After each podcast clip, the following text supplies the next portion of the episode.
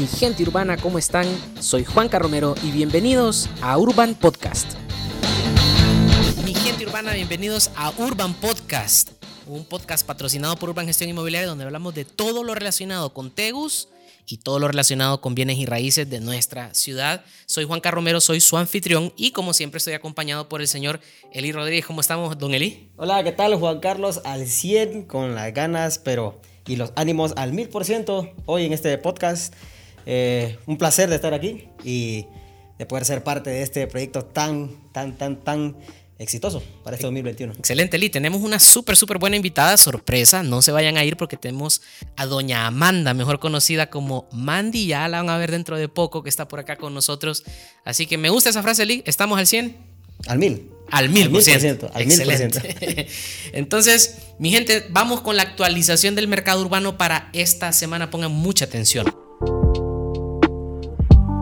tienen que saber que los estudiantes están de regreso en la capital, así que pónganle mucha, mucha atención. ¿Por qué? Porque todo lo que tiene que ver con alquileres del sector residencial, como nosotros decimos por acá en nuestros videos, está estallando, señores. Así que póngase las pilas si usted tiene un apartamento, una casa, y creo yo, Eli, que no solamente estudiantes, sino también toda la gente que se viene del interior del país, que se había ido por obvias razones con el tema de la pandemia, está regresando a Tegucigalpa y todo lo que tenga que ver con residencial está explotando. Así que pónganse las pilas en el marketplace a promocionar sus propiedades y lastimosamente lo que sí está sufriendo en el mercado actualmente de alquileres son los espacios de locales y espacios para oficina. Lastimosamente muchas empresas han cerrado por el tema de la pandemia, así que les actualizo, eso es lo que está bajando más de precio, hay mucha oferta en el mercado, muy pocas empresas eh, y mucha demanda, lo que quiere decir que los precios bajan, pero siempre hay oportunidades, Eli, así que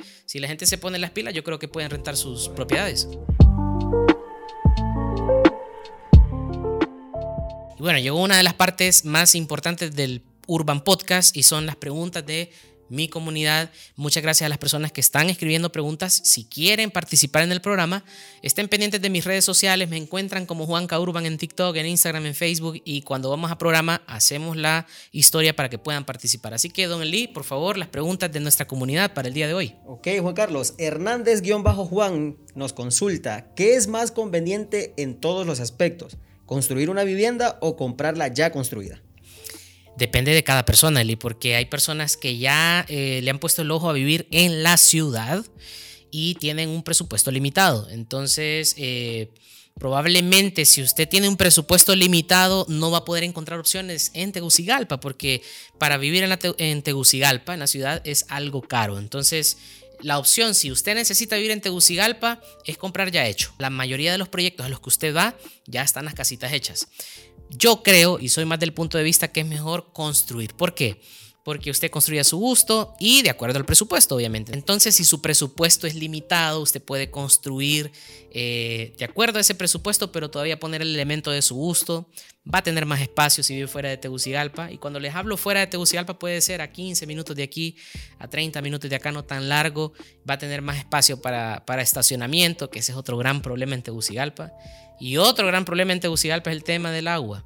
Así que se solventan muchas cosas, entonces yo soy más partidario, Eli, de construir, porque hay algunos elementos ahí adicionales que son beneficiosos.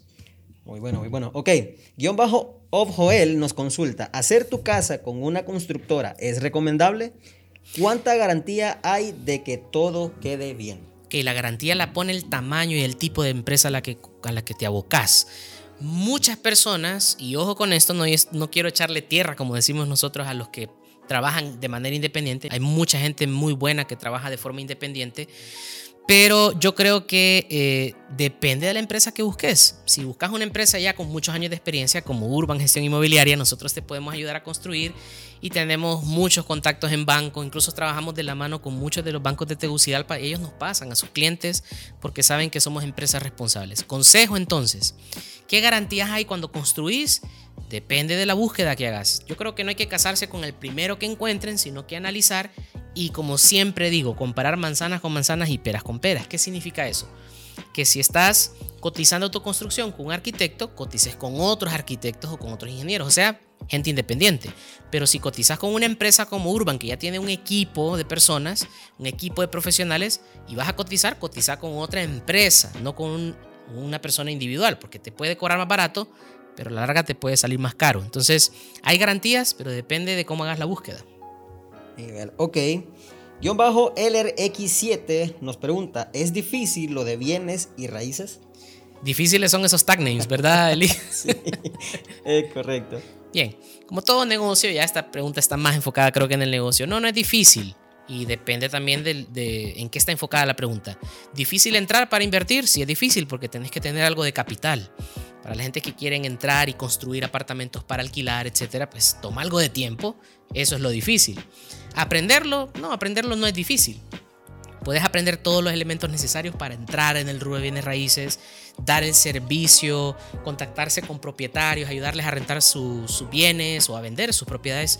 Eso lo puedes aprender. Ahora, lo difícil es cuando entras al mercado a competir. ¿Sabes quién es el que determina si tu propuesta es buena o no? El mercado, no sos vos. Así que más te vale que te pongas las pilas, lo hagas profesionalmente, que no estés en tu mente pensando que estás dando un buen servicio, sino que sea la realidad, que el mercado determine que tu propuesta de servicio lleva una propuesta de valor agregado que no compite contra la gran mayoría, digamos. Eso es lo difícil, pero lo único que requiere es disciplina, ponerse las pilas a pensar y practicarlo, entrar al mercado y ofrecer el servicio que con los años viene mucha experiencia también.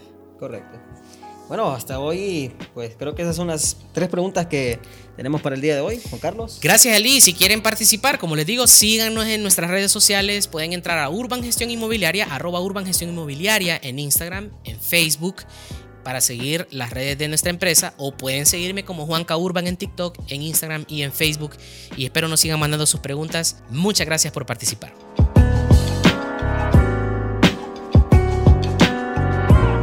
Pasamos a una parte súper importante, Eli, las recomendaciones de Urban para esta semana.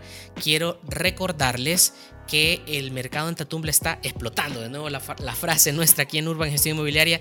Les recomiendo que si ustedes están pensando en construir, mi gente, y quieren conocer Tatumbla, y han escuchado por ahí, no, que en Tatumbla no hay que construir porque no hay agua, sí hay agua en Tatumbla. Nuestros proyectos tienen el abastecimiento de agua, gracias a Dios, esa parte está solventada y siempre hay opciones para solventarlo también. Así que si quieren ver opciones para construir, tenemos lotes desde 486 varas, que eso el I es casi imposible encontrar en Tatumbla. Así que si quieren ir a ver terrenos en Tatumbla, esa es nuestra recomendación de la semana. Llámenos, escríbanos, que con mucho gusto los llevamos a conocer para que se vayan a vivir aquí cerquita de Tegucigalpa y un poquito ya con esa brisa deliciosa y ese clima rico de Tatumbla que nos da ese cerro enorme que tenemos, esa reserva natural de Luyuca por ahí. Así que mi gente quiera conocer Tatumbla. Esa es la recomendación de esta semana. Y bueno, mi gente, llegamos a la parte principal del programa. Aquí ya me puse la mascarilla y se me ponen pañositos los lentes, Eli, pero esta es la parte principal. Ya estoy acompañado. Tenemos aquí a la señora Amanda Bermúdez. Nos dio permiso de decirles que es mejor conocida como Mandy también. Así que quiero agradecerle, doña Amanda, por estar con nosotros aquí en el programa. Y a partir de aquí se trata todo de usted, ¿verdad? Doña Amanda, para que sepan, es la dueña de Rojo Verde y Ajo.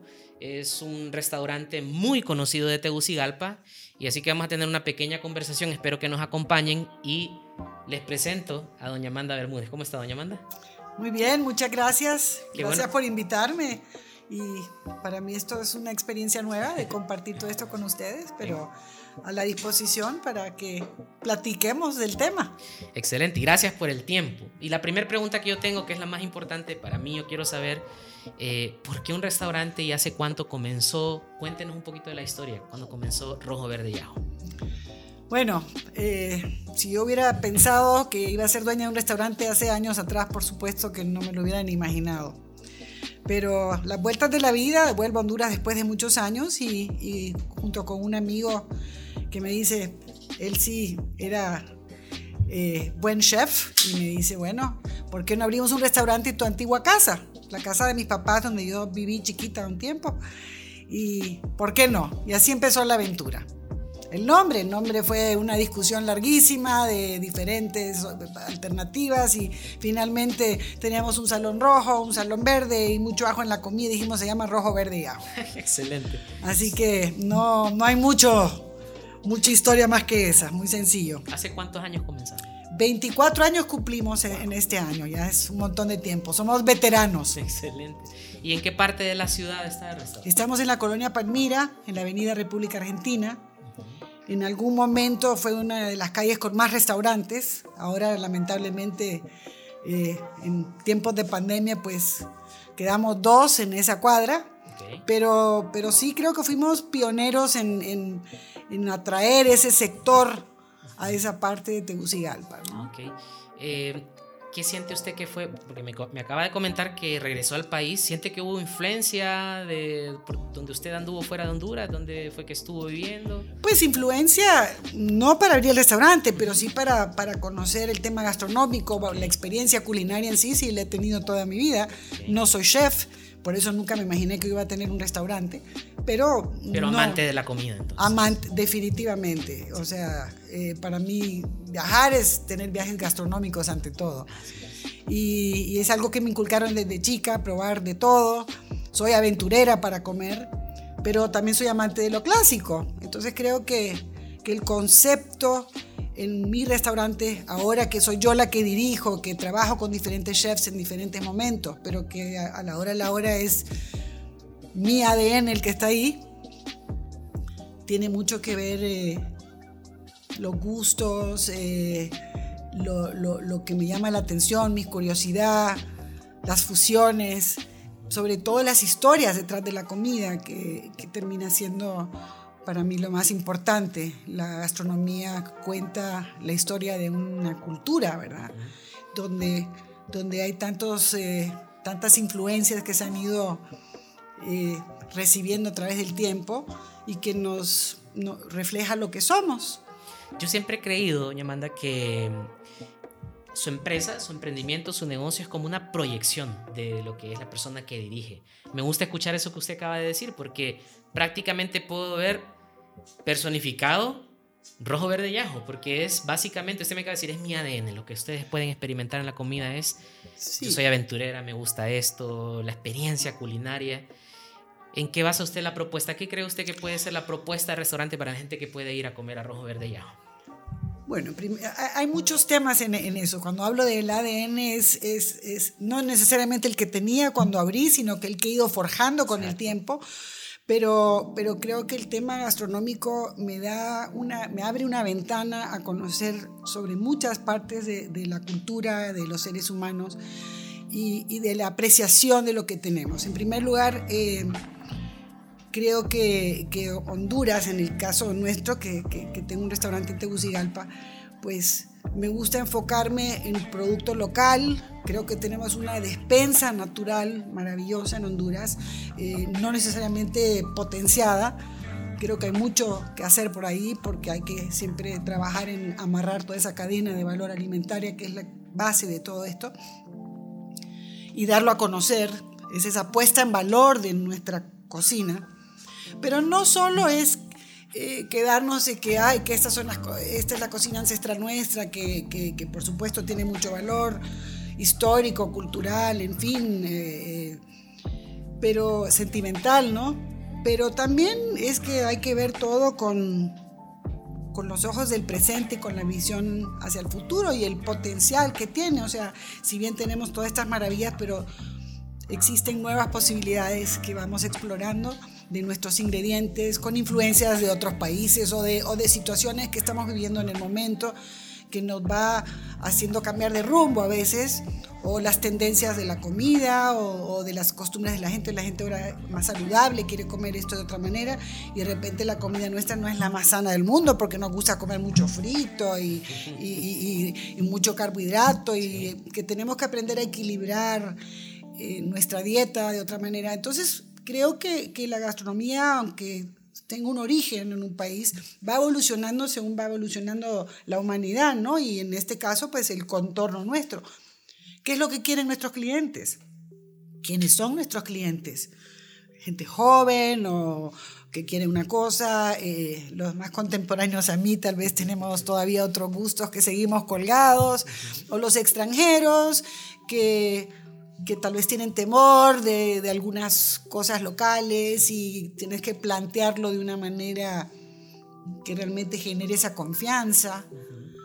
Entonces son un montón de cosas, para mí eso es parte del ADN, pero también pienso que, que la experiencia de comer es una plataforma extraordinaria para incorporar otros elementos. Creo que, que la gastronomía es un arte, una disciplina más de las artes.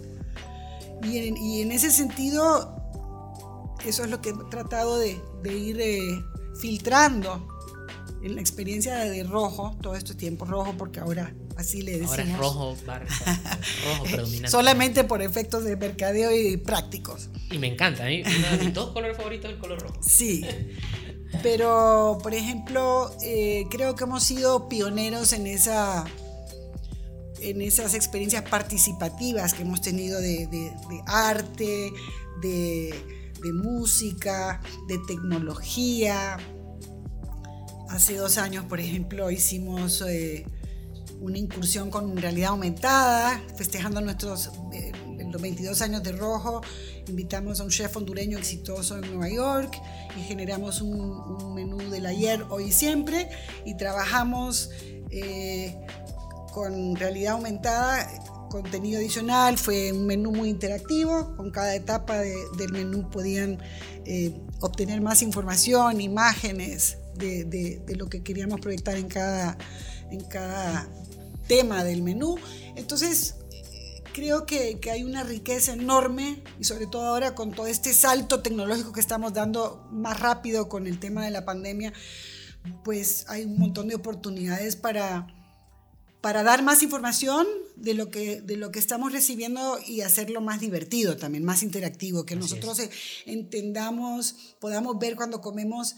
Eh, yo quisiera, pues, fantasear un poco y, y, pensar que ya dentro de poco voy a poder hablar de, de, los procesos en cómo hacemos la comida, de dar un poco de información del valor, eh, eh, del valor nutricional, de las combinaciones perfectas, del impacto que tiene en la salud si lo comemos de esta manera o de otra manera. Creo que son herramientas eh, fantásticas para mejorar nuestro, para ser eh, consumidores más criteriados. Uh -huh eh, y, y, creo que en la medida que, que conocemos y entendemos más, eh, disfrutamos más y vamos definiendo más qué es lo que queremos. Y creo que, que nosotros como prestadores de servicios eh, es muy importante poder identificar qué es lo que quiere la gente, que no, no es tan fácil, no todo el mundo sabe lo que quiere y qué anda buscando. Y eso hace que uno a veces esté bateando un poquito y, y en la medida que se educa más, la clientela podemos ir aterrizando más la dirección de lo que quieren. Definitivamente eh, nosotros eh, somos de, de, un espíritu innovador. Innovador, innovador no me refiero a que tenemos el local más moderno, ni, no, no, no, no me refiero a eso, me, re, me refiero a la, a la parte ideológica, a la parte de, del concepto en sí de qué es la gastronomía, que tenga un sentido eh, bien asentado, que, que, que, tenga una base. No quiero una gastronomía vacía, quiero una gastronomía que tenga una historia, que tenga, que, que tenga un porqué de evolucionar y por qué estoy haciendo esto de esta manera y cómo lo integro para que la gente tenga una experiencia integral. La, la, situación ideal para mí es poder estimular todos los sentidos. Okay. La gastronomía es pasajera, es momentánea. Entonces, para que yo tenga memoria de esa experiencia gastronómica, me gusta intervenir con otros elementos para poder eh, dejar esa huella. Excelente. Bueno, básicamente ahí está la propuesta de, de, de, Rojo. 22 años se dice fácil y a mí siempre me gusta tocar este elemento que tiene que ver con emprendedurismo, porque se dice fácil, pero ha sido fácil, 22 años emprendiendo en Tegucigalpa, en este rubro de restaurantes. No, por supuesto. No, no, no ha sido fácil. Pero cuando a uno le gusta y tiene pasión por un tema, definitivamente que, que no lo siente de esa manera. Yo creo que, que, que te guste lo que hagas es, es primordial para, para fluir lo cual no quiere decir que no hay retos, hay muchísimos retos. Y, y, uno es muy idealista y uno piensa que, ay, no, pero es que yo estoy haciendo lo que a mí me gusta, entonces no importa. Sí, claro, que es muy importante que te guste, pero, también hay que madurar la idea, ¿no? Que te guste no quiere decir que no tengas que evaluar cuál es el contexto de dónde estás haciendo tu negocio, a qué mercado has dirigido, qué es lo que esperas de eso, cómo, cómo logras que tu equipo eh, eh, entienda eso y esté mimetizado con tu visión y que entienda el por qué lo estás haciendo eh, para poder para poder entregar esa experiencia y para poder percibir, hacer percibir que eso es lo que queremos hacer. Eh, hay que evaluar muchas cosas, eh, hay que ser realista y hay que saber qué es lo que está funcionando y qué es lo que no está funcionando. Hay que ser muy cuidadoso, consistente y estar permanentemente aprendiendo. Esto no es una cosa que la aprendí ya, la voy a hacer. No, es como todo en la vida. Si uno no se está actualizando, vas perdiendo vigencia, vas perdiendo eh, la ubicación y te ganan el mandado. Y creo que, que nosotros que tenemos mucha experiencia, pues sí, es una gran ventaja pero indiscutiblemente que para nosotros es muy difícil también mantener ese posicionamiento para seguir siendo competitivos porque hay otros retos. Hay gente joven que maneja un montón de cosas mucho mejor que nosotros. No somos eh, eh, los mejores en esto. Y en... No, nosotros tenemos una identidad muy marcada y, una, y un interés enorme por mantenernos, por evolucionar, por aprender y por tener esa apertura de seguir evolucionando para ver cómo nos vamos acomodando. No es fácil y sobre todo en estos tiempos de pandemia, ni que hablar. Pero, pero creo que lo más importante es tener, tener claro para saber por dónde conducirnos. Por favor, solo quiero hacer este paréntesis. Escuchar a una emprendedora, una persona como Amanda, con tanta pasión, yo lo puedo percibir, 22 años después, hablar como si viene comenzando, 24, 22 fue la experiencia que les conté, pero ya este año son 24. 24 años. Escuchar a una persona después de 24 años hablar con tal pasión de lo que está haciendo, a mí me inspira. Gracias por eso, porque em, yo estoy luchando un poco contra la imagen de emprendedurismo que se ha proliferado ahora y para mucha gente es como cool o de moda emprender, pero pasar toda una carrera de 24 años y mantener esa pasión para mí que esos son ya emprendedores de raza, o sea, ya, ya gente que sí nació para hacer estas cosas en el rubro que sea. Entonces yo le agradezco por, por expresarse con esa pasión y, y bueno, ¿a qué niveles le ha afectado? Yo sé todo lo que tiene que ver con entretenimiento, específicamente los restaurantes que se han visto tan impactados por la pandemia ahora. ¿Qué está haciendo Amanda para sobreponerse y el restaurante rojo para avanzar a lo que sigue? Porque usted habla mucho de adaptarnos, de evolucionar. Quiero que la gente escuche porque sigue con vida hoy más que nunca, lo puedo percibir en cómo habla. ¿Cuál es su propuesta ahora? Porque todavía no hemos terminado de salir de la pandemia, pero seguimos adelante. Uf, esa es la pregunta del millón. Bueno, primero que nada, entramos en shock, como todo el mundo. No estábamos preparados, eh, pero después de la catarsis viene la luz, digo yo a la luz, o por lo menos empieza a iluminar uno un poquito. Eh, tomar acción, primero que nada, ok, ¿dónde estamos? Yo sí considero que, que a pesar del miedo y que ha sido el sector más afectado, es el sector que de alguna manera estaba más preparado en medidas porque en los restaurantes tenemos, siempre hemos tomado las capacitaciones de inocuidad alimentaria. Somos muy cuidadosos con el tema de seguridad alimentaria. Entonces, eh, ese era un tema que había que, en el cual enfatizar, eh, volver a capacitar a la gente. No, nosotros lo hacemos permanentemente, pero ahora había que hacer ir pasos más allá y, reforzar todo el tema de seguridad alimentaria, todos los procedimientos eh, de bioseguridad. Y eso fue el primer paso. ¿Dónde estamos? ¿Qué tenemos que hacer? Eh, esto fue antes de que empezara toda la, campaña de gobierno de, capacitación y de las mesas de bioseguridad. O sea, nosotros, ¿qué tenemos que hacer? Primero que nada, pues, ¿quiénes somos? Tenemos que inspirar seguridad en un momento en que la gente tiene mucho miedo del contagio, de que no se sabía mucho de, de todo esto y obviamente, pues, muy golpeados todos.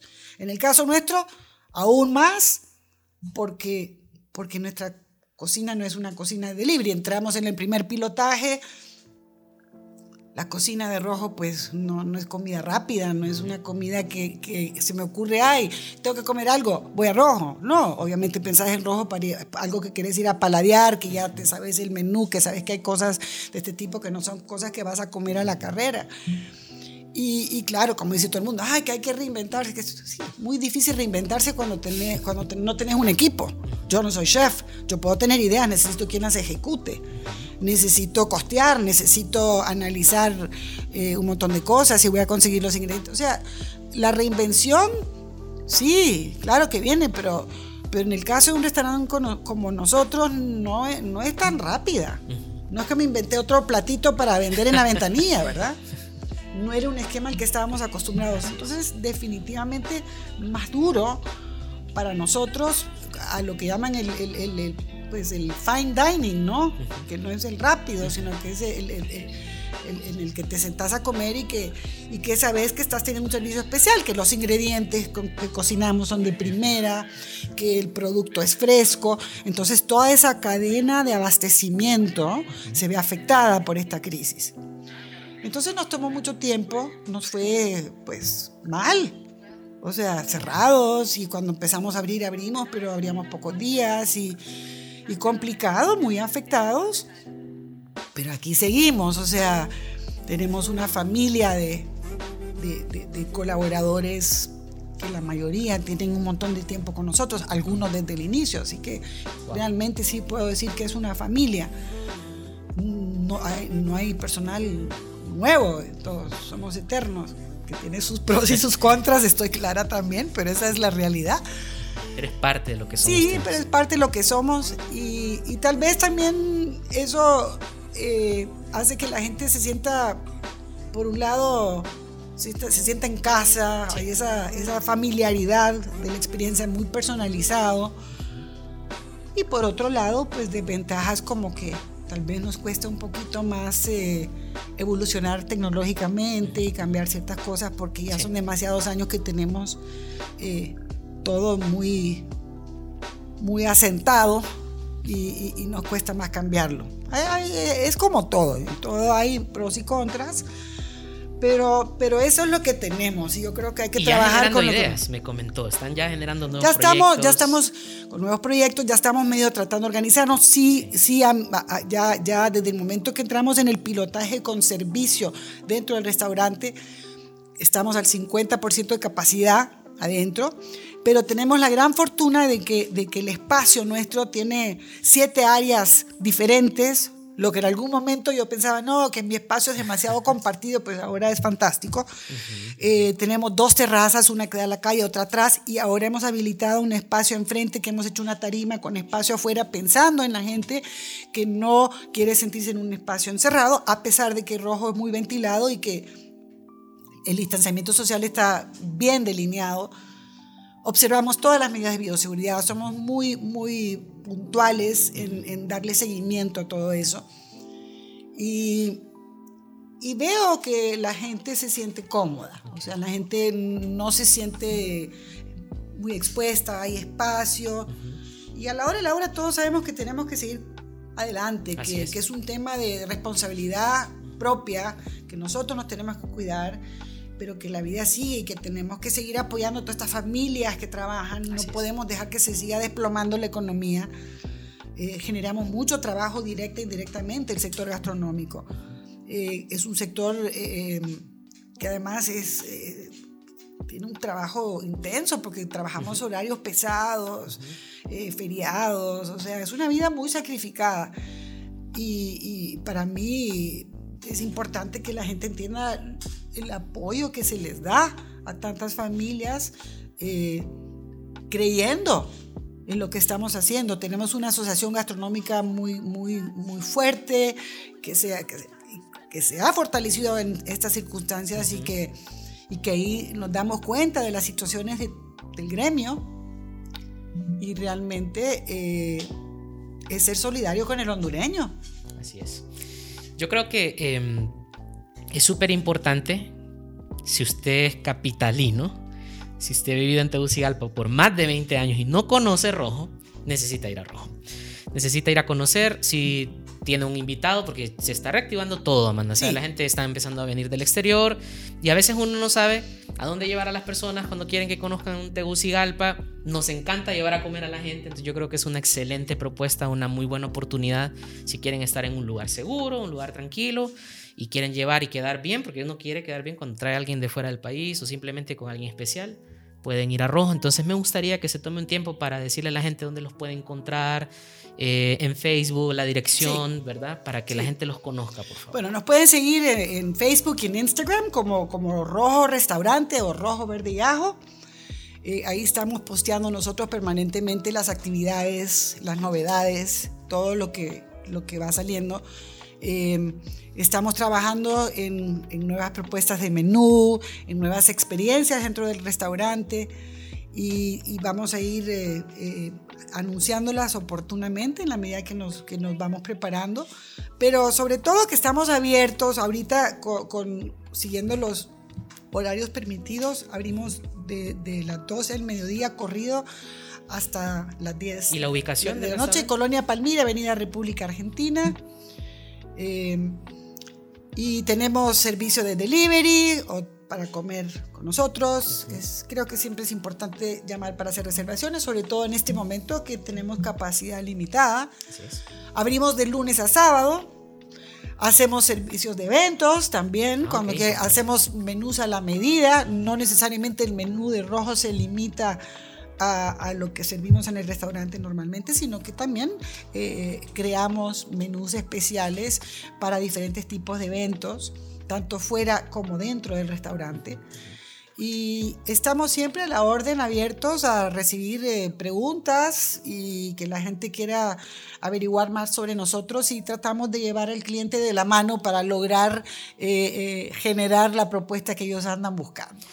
Amanda, muchas gracias por haber estado en Urban Podcast y la invitación se extiende. Definitivamente quieren conocer, necesitan conocer, vayan por favor, búsquenos en redes sociales, ya saben dónde encontrarlos. Y no solamente eso, tenemos ahora todo el contexto de lo que es este restaurante, historia, quiénes son las personas que están atrás, así que pues nos toca a nosotros apoyar para crecer. Mi gente, gracias por el tiempo, gracias Amanda. Muchas gracias a ustedes y los esperamos. Con gusto. Continuamos con Urban Podcast. Y bueno, mi gente, gracias por haber estado con nosotros. Ya me quité la mascarilla de nuevo. Muchas gracias, Amanda, por haber estado con nosotros en Urban Podcast. ¿Qué le pareció, Eli?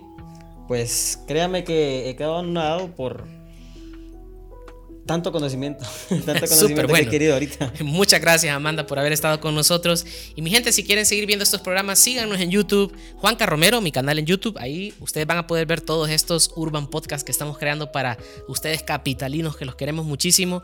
Recuerden seguirnos en nuestras redes sociales y nos vamos a seguir viendo en otro episodio más de Urban Podcast. Se les quiere mucho. Bye bye.